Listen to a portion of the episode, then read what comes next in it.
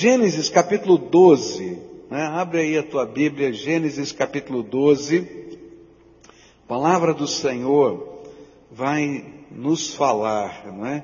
Nós vimos Abraão peregrinando, construindo os altares, foi isso que aprendemos domingo passado, e hoje eu queria pensar nessas provas que vêm na fé. Ora somos aprovados, ora somos reprovados no meio das provas da fé.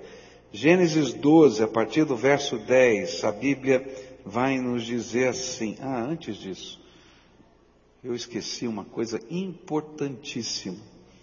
Você sabe que o Senado está votando, está estudando e está votando o novo Código Penal Brasileiro, não é? Dentro desse novo Código Penal, existem vários assuntos que são do interesse de cristãos, sérios.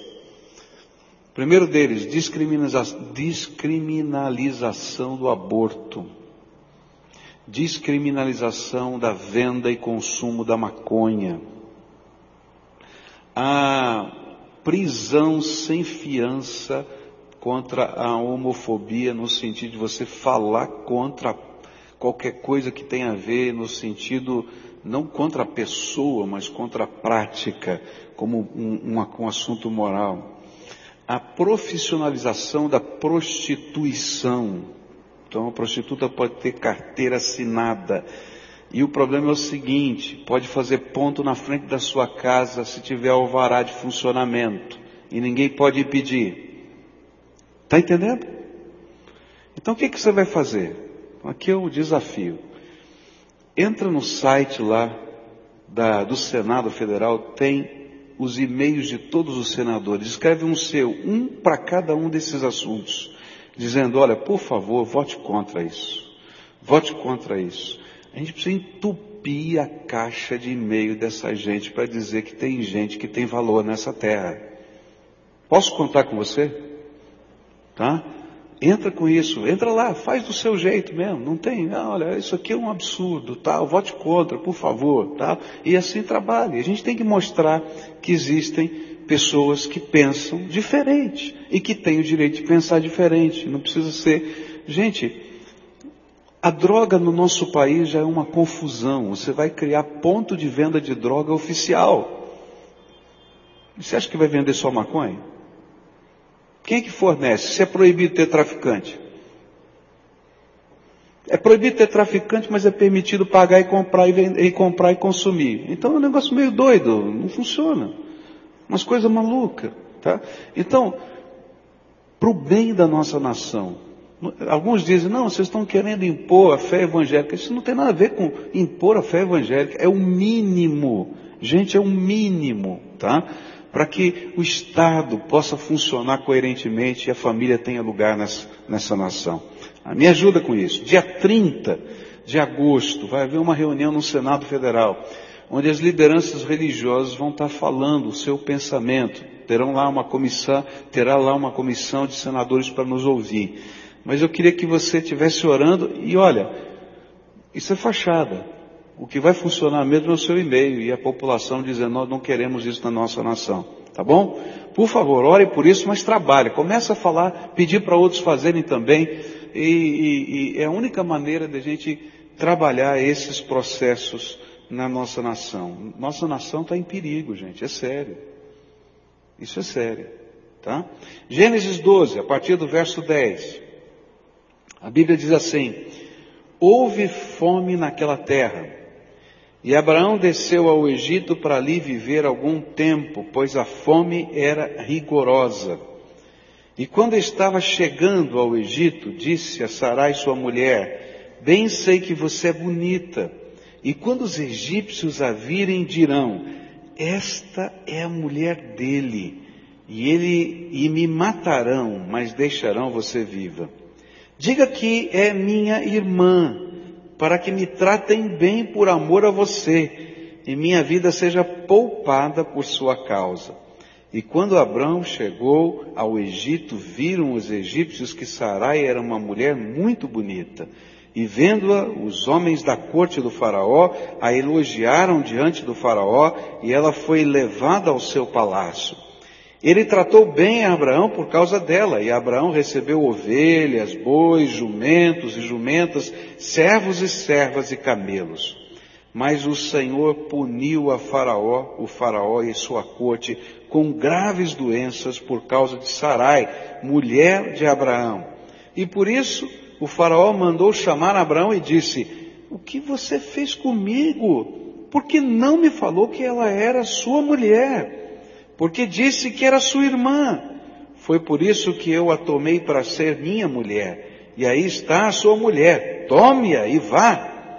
A seguir, o faraó deu ordens para que providenciassem o necessário para que Abraão partisse com a sua mulher e com tudo o que possuía.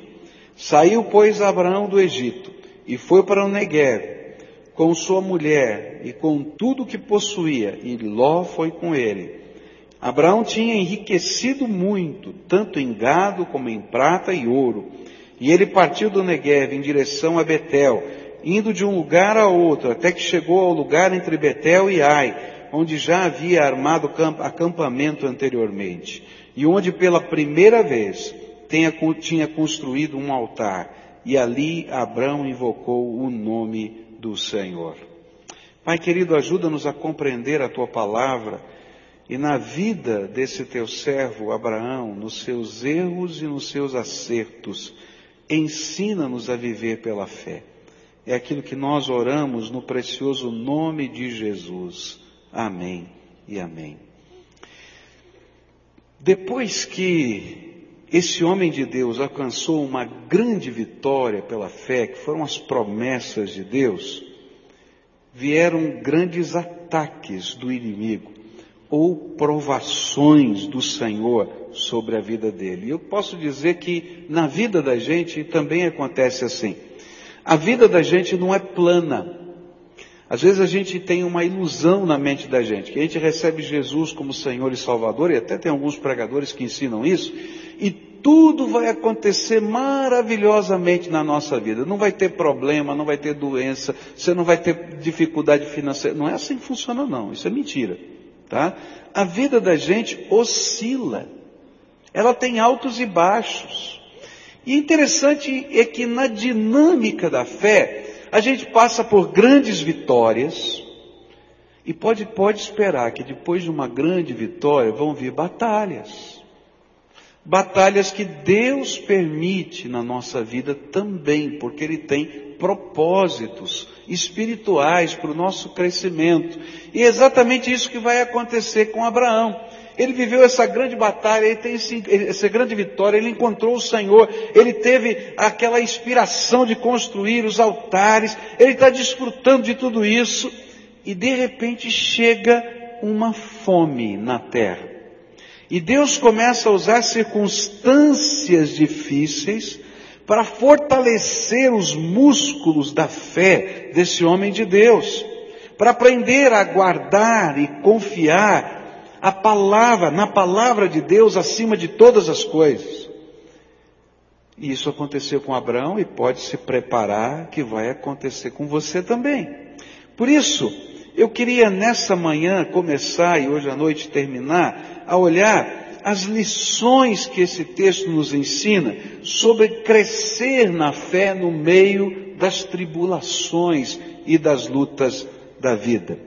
A primeira lição que eu vou aprender vai aparecer no verso 10. A Bíblia diz assim: Houve fome naquela terra, e Abraão desceu ao Egito para ali viver algum tempo, pois a fome era rigorosa. O que a Bíblia vai nos ensinar é que quando as lutas vêm, elas não vêm só porque a gente está vivendo coisas erradas a gente pode estar fazendo tudo certinho e vão vir lutas na vida.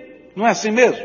Já não aconteceu com você dizer assim, Senhor, o que, que, eu estou fazendo de errado? E você diz assim, não, mas eu não estou fazendo nada especificamente de errado. É claro, todos nós somos pecadores, nós temos defeitos, mas não vem uma consciência, olha, isso aqui está acontecendo por causa disso.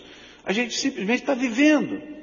E aí Deus está falando, não filho, eu estou com você no meio da batalha, eu estou com você no meio da luta, eu tenho um propósito no meio de tudo isso.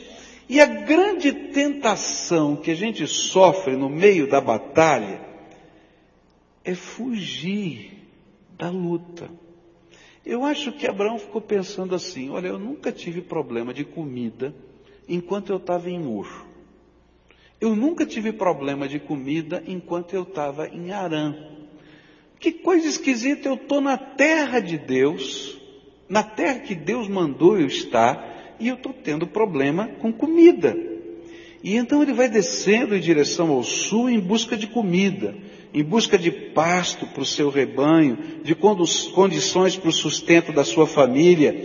E nesse momento ele precisava tomar uma grande decisão permanecer na terra de Deus, mesmo no meio da batalha, da luta, da fome, ou fazer uma pausa temporária e sair da terra de Deus em direção à prosperidade que havia no Egito.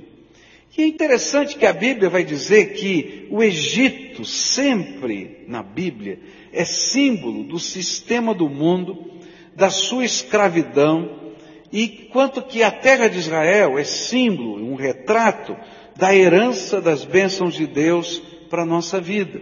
E naquele momento ele estava fazendo uma opção. Eu faço uma pausa, saio da terra, que é a terra da promessa, que Deus prometeu que ia abençoar, e vou para onde eu estou vendo que tem prosperidade.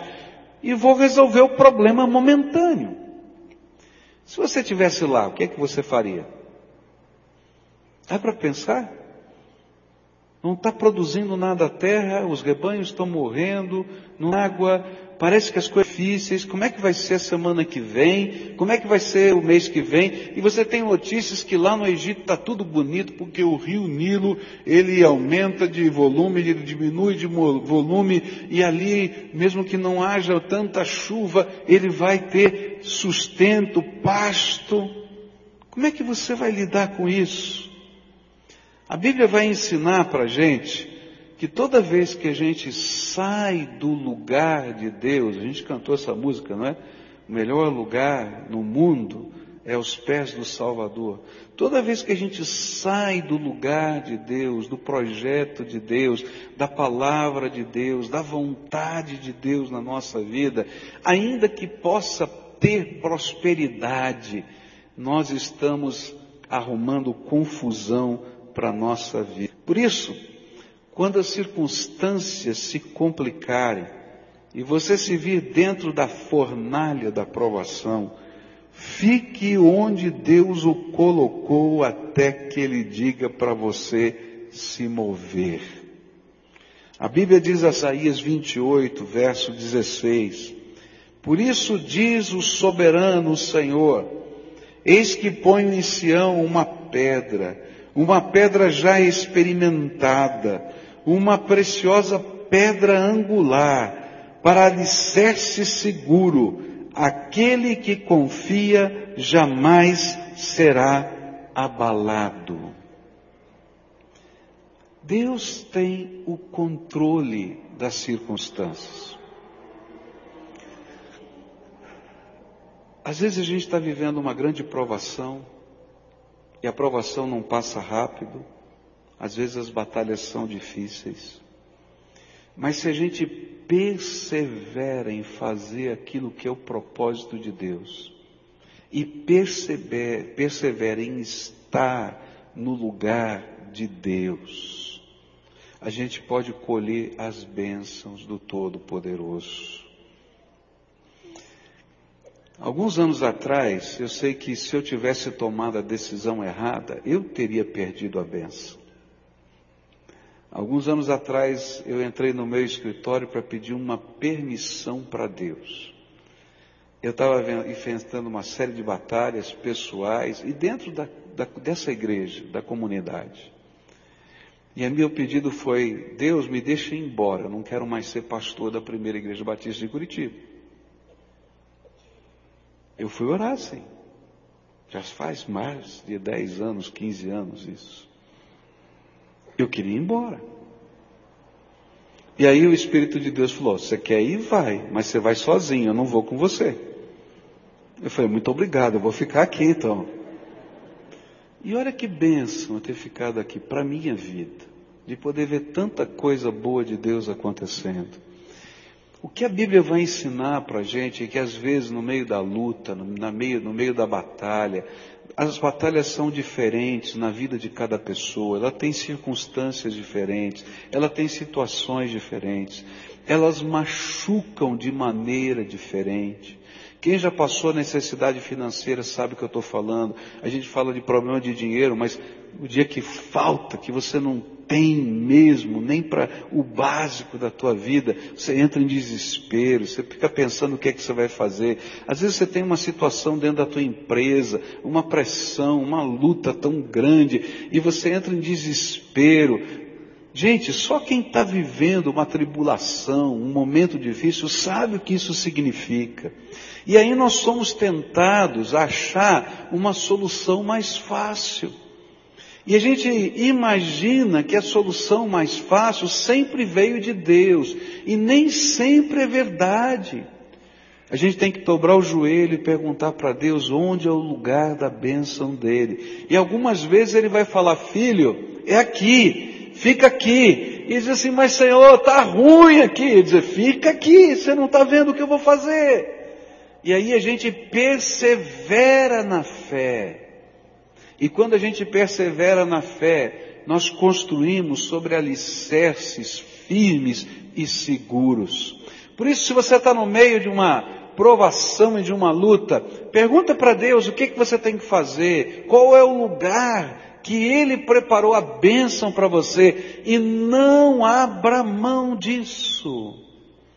Porque às vezes o caminho para o Egito o caminho que às vezes a maioria das pessoas fazem, o caminho da flexibilização dos nossos valores, o caminho de a gente dar um jeitinho nas coisas, parece ser o mais fácil, mas ele tem implicações ao longo de toda a nossa vida, como a gente vai ver na vida de Abraão. Então a primeira lição que eu vou aprender aqui, Deus tem o controle das circunstâncias e você está mais seguro passando por uma grande fome dentro da vontade do Senhor do que vivendo num palácio fora da vontade dele. Por isso, a vontade de Deus jamais o conduzirá a um lugar em que a graça de Deus não pode guardá-lo. Abraão foi testado no teste das circunstâncias e afastou-se da vontade de Deus. E nesse teste, ele caiu. E toda vez que isso acontece, começa a haver um esfriamento espiritual. E você pode olhar que na história, no tempo em que ele está no Egito, ele não constrói nenhum altar. Porque toda vez que a gente flexibiliza com a vontade de Deus, o nosso coração amedrontado perde a fé, porque medo e fé não tem como conviver juntos. A gente crê no imponderável de Deus. E ele vai se afastando disso. E ele não constrói mais altares. Ele só vai voltar a se dobrar na presença do Senhor e ter um encontro com Deus quando ele volta para Betel, o primeiro lugar lá, um dos primeiros lugares que ele construiu o altar. Quando nós tememos a Deus acima de qualquer outra coisa, todos os outros medos vão embora, porque nós cremos num Deus todo poderoso. Todo poderoso. A palavra de Deus diz assim: se Deus é, você sabe? Se Deus é, quem será contra nós? Ah, não sabe não. Vamos falar de novo? Se Deus é por nós, você crê nisso? Crê mesmo? Não tem demônio, não tem artimanha, não tem homem poderoso, não tem estratégia maior que o poder do nosso Senhor. Por isso eu posso atravessar qualquer luta, qualquer dificuldade na minha vida, se eu estiver no centro da vontade de Deus, cumprindo o propósito de Deus, ainda que eu não enxergue hoje o que está acontecendo ou o que vai acontecer, porque Deus é fiel. E é isso que Deus estava querendo ensinar para Abraão e ensinar para gerações futuras.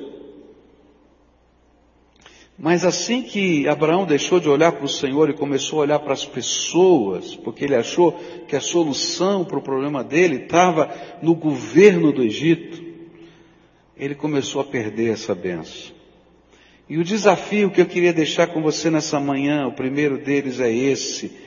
Nunca troque o olhar confiante em Deus pela expectativa para com as pessoas, lugares, ou coisas.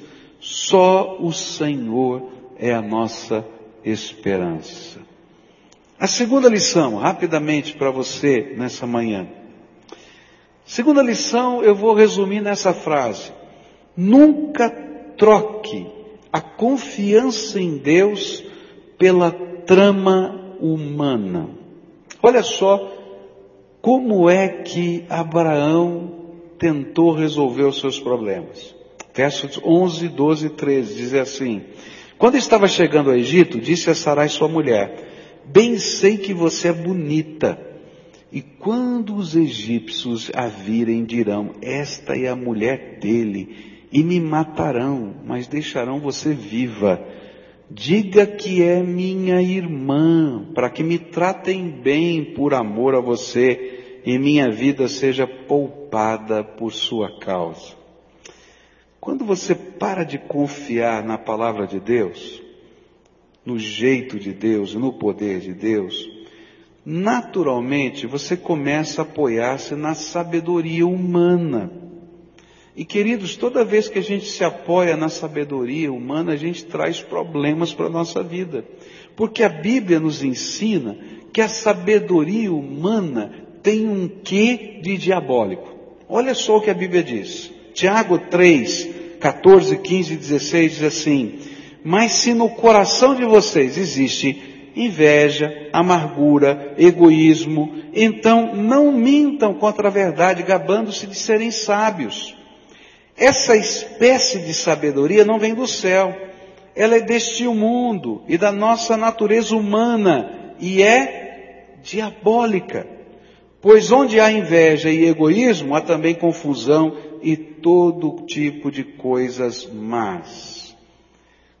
Toda vez que eu começo a dirigir a minha vida em cima da sabedoria humana, a carne, a nossa natureza humana, vai se revelar na nossa sabedoria. E quais são os elementos da carne? O principal elemento da carne chama-se egoísmo. E olha só a estratégia de Abraão. Olha, casado com uma mulherão bonita, especial.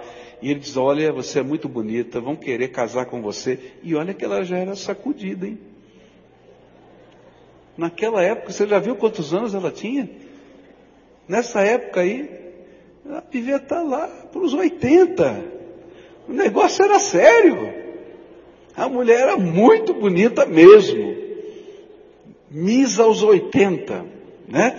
Gente, negócio era sério demais. E ele então faz uma estratagema, um estratagema muito estranho, muito esquisito. Ó, você vai lá, se alguém perguntar, você não é a minha mulher. Você é minha irmã. E olha que cara, né? Coisa, eu fiquei com raiva de Abraão. Tem que falar a verdade, fiquei com raiva. Faz isso com a mulher dele, que coisa, né? Aí o que ele faz? Chegam lá, começam lá a paquerar a mulher dele, ele fica na dele, na boa, assim. Que coisa! Essa semana estava conversando com o pastor, né? Ele deu risada lá, porque ele disse assim, a minha mulher está demorando porque ela vai beijar todo mundo aqui. Antes de chegar aqui no gabinete, ela vai beijar todo mundo da igreja. Aí ele começou assim, tudo bem, né?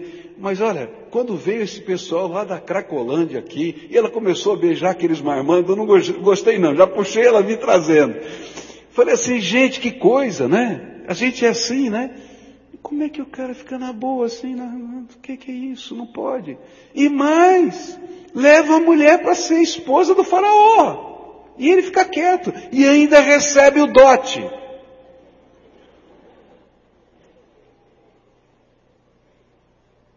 Que cara. Sabedoria humana. Ela é egoísta. Ela é egoísta. Abraão e Sara trouxeram consigo, lá de Ur, uma meia-verdade que Deus queria transformar na vida dele. E usaram essa meia-verdade para construir uma estratégia que não provinha de Deus. E que ele vai usar duas vezes e vai ensinar para o seu filho Isaac que vai repetir a mesma coisa. Queridos, os nossos erros se tornam modelos na vida dos nossos filhos. E a desgraça passa, às vezes, de uma geração para outra, não porque tem uma maldição, mas porque a gente ensinou valores errados. Gênesis 20, versículos 12 e 13 vão dizer qual era a estratégia deles. Diz assim: Além disso, na verdade, ela é minha irmã por parte de pai, mas não por parte de mãe, e veio a ser minha mulher. E quando Deus me fez sair errante da casa de meu pai, eu disse a ela: Assim você me provará sua lealdade. Em qualquer lugar onde formos, diga que eu sou seu irmão. E eles usaram isso no Egito e em Gerar, e mais tarde Isaac adotou esse mesmo esquema. Mas ele sabia, Abraão sabia que era uma mentira. Ele sabia que poderia ter consequências, que a sua mulher poderia ser tomada por outro homem. Ele sabia que ela seria usada como moeda de troca para a sua autopreservação. E como marido, ele sabia que ele deveria ser o protetor da sua mulher e não o inverso. Gente, homem que é homem de verdade tem que proteger a sua família. A Bíblia diz isso claramente. Olha só o que a Bíblia diz em 1 Pedro 3,7. Também você, marido, na vida em comum com a esposa, reconheça que a mulher é o sexo mais fraco e por isso deve ser tratada com respeito. Porque a esposa também vai receber, junto com você, o dom da vida que é dado por Deus. Haja assim para que nada atrapalhe as orações de vocês. E Efésios 3 é mais forte ainda, diz assim, marido, Ame a sua esposa assim como Cristo amou a igreja e deu a sua vida por ela. O homem deve amar a sua esposa assim como ama seu próprio corpo. O homem que ama a sua esposa ama a si mesmo. Qual é o padrão bíblico? Marido, cuida da tua família, marido, cuida da tua esposa, pai, homem, cuida dos seus filhos. Eles são mais valiosos do que a sua vida. É isso que a Bíblia ensina. Estava tudo errado, meus irmãos. E vai vir uma série de confusão e desgraça na família de Abraão por causa dessas coisas. Toda vez que a gente troca a sabedoria de Deus, o jeito de Deus, a confiança em Deus pela trama humana, ao invés de a gente abençoar as pessoas, nós usamos as pessoas.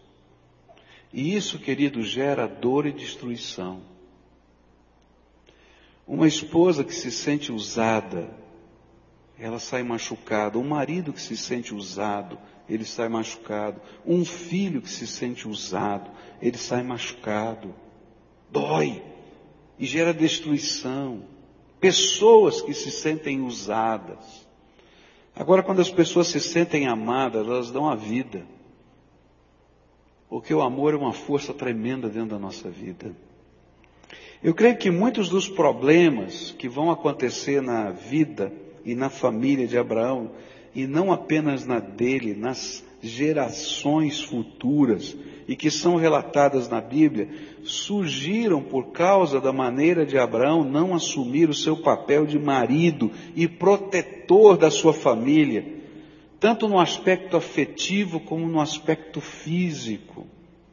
E o pior, que isso ficou enraizado na mente e no coração dos seus filhos e dos seus netos. Quanta dor, quanto sofrimento vem quando nós deixamos de confiar em Deus e passamos a confiar nos esquemas de sucesso. E queridos, não tem esquema de sucesso que num dia que um dia não cobre o seu preço. Davi fez isso. Sabedoria humana. Quando ele pecou, e ele ficou sabendo que Betseba estava grávida, ele montou um esquema para enganar o marido e não conseguiu. E como ele não conseguiu enganar o marido, ele fez uma aliança com o general e mandou para aquele general a ordem de que aquele marido fosse morto em batalha, que ele fosse colocado numa situação difícil, recuassem as tropas e morresse ele e os seus soldados. E o general faz isso. Mas a partir daquele dia, Davi estava na palma da mão do general. E toda a sua casa vai sofrer as desgraças de tudo isso. Às vezes nós achamos que existe um caminho mais curto. Às vezes a gente acha que dá um jeitinho aqui, dá um jeitinho ali. Às vezes a gente só nega um impostinho ali ou lá. Às vezes a gente faz um acordozinho não muito bom aqui ou acolá. Queridos, isso é do diabo, não tem nada a ver com a gente. Nós cremos na intervenção do Todo-Poderoso na nossa vida. Marido, hoje a gente vive num tempo em que a figura masculina não vale nada. Vou falar bem claro.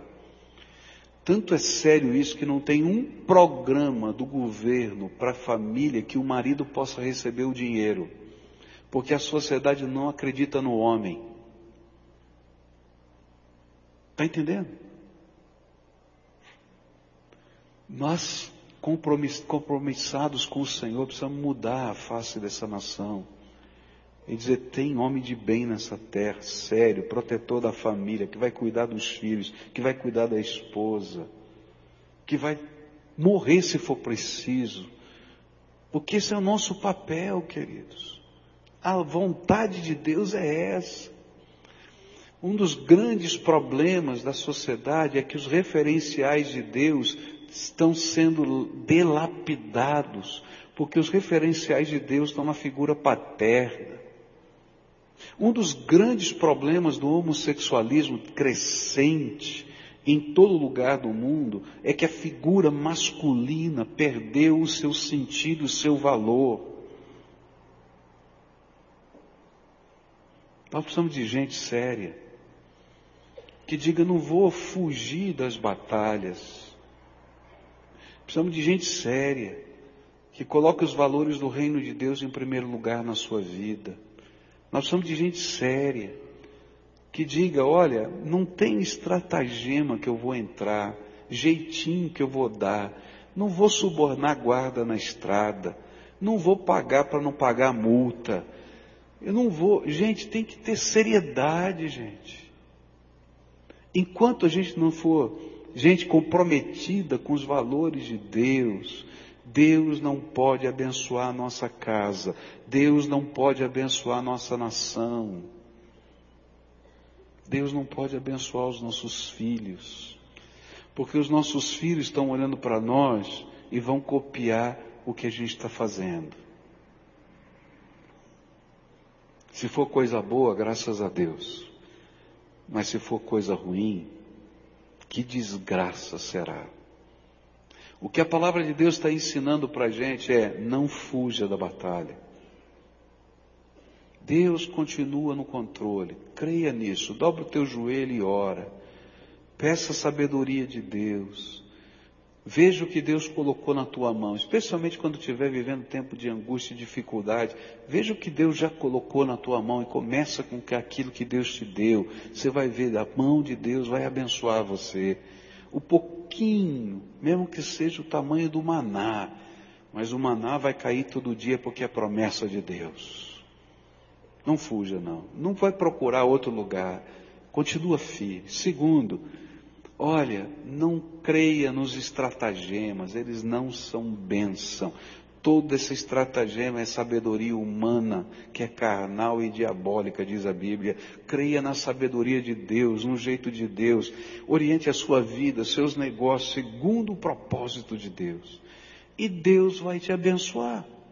Eu não vou dizer que vai ter um tapete vermelho para você, que tudo vai acontecer às mil maravilhas. Você vai pagar preços complicados.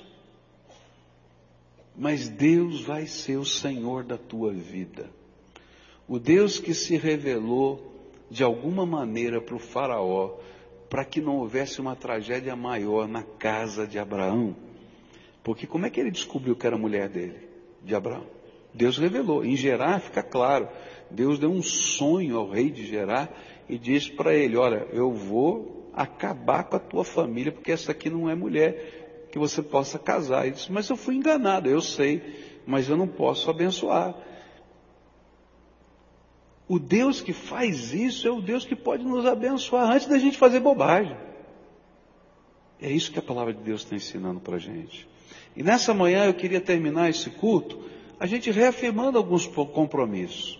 Eu queria falar olho no olho com os homens que estão aqui. Todos os homens, fica de pé. Eu vou falar olho no olho com você. É sério. Nessa, nessa geração e nesse tempo, Deus escolheu você para dizer para esse mundo que o homem pode ser homem de verdade. Você está entendendo? E eu queria que eu e você, como homens que estamos aqui, assumíssemos diante de Deus um compromisso. Senhor, me ajuda a ser o melhor marido que possa existir na face da terra. Me ajuda a ser o melhor pai que possa existir na face da terra. O sacerdote da minha casa, o protetor da minha família. Que o Senhor me dê graça para isso. E naquilo que eu não percebo, porque, queridos, a sabedoria humana é sutil a gente não percebe que ela não vem de Deus. Eu quero que o Senhor me revele, porque eu quero seguir esse propósito. Posso orar por isso? Posso orar?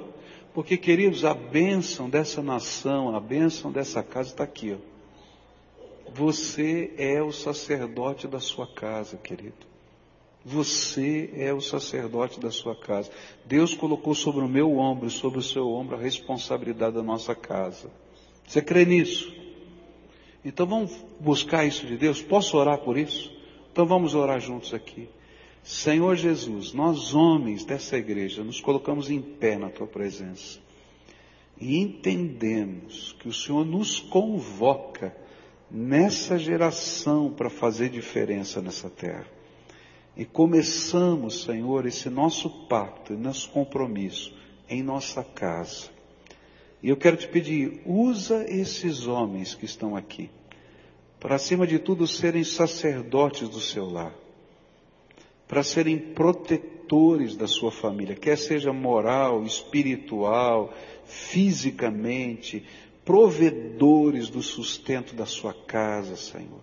E que eles sintam, Senhor, que isso é bênção que o Senhor nos dá. E que nós possamos, Senhor, com a tua graça, ser homens que abençoam e não levam, Senhor, juízo de Deus por onde passam. Por isso, Pai, dá-nos a tua graça. É aquilo que oramos em nome de Jesus. Amém e amém. Amém. Ó, oh, a gente já aprendeu a semana passada. Eu não vou nem perguntar se você está cumprindo o compromisso que você fez semana passada. Porque nosso, nosso compromisso semana passada era construir o altar. Não é? um sacerdote que não sabe construir o altar está mal. Então a primeira lição de casa tua é construa o altar da sua família. Que através da tua vida, homem, a tua casa seja bendita de Deus. Ore com teus filhos, abençoe teus filhos, ora com tua esposa. Leia a palavra de Deus para saber, através não de grandes volumes, mas de trechos, os valores que norteiam a vida, que vem de Deus para você nortear a vida da tua família. Constrói o altar da tua casa, amém? Começa por aí e o resto Deus vai te dar graça para fazer. Em nome de Jesus, pode sentar.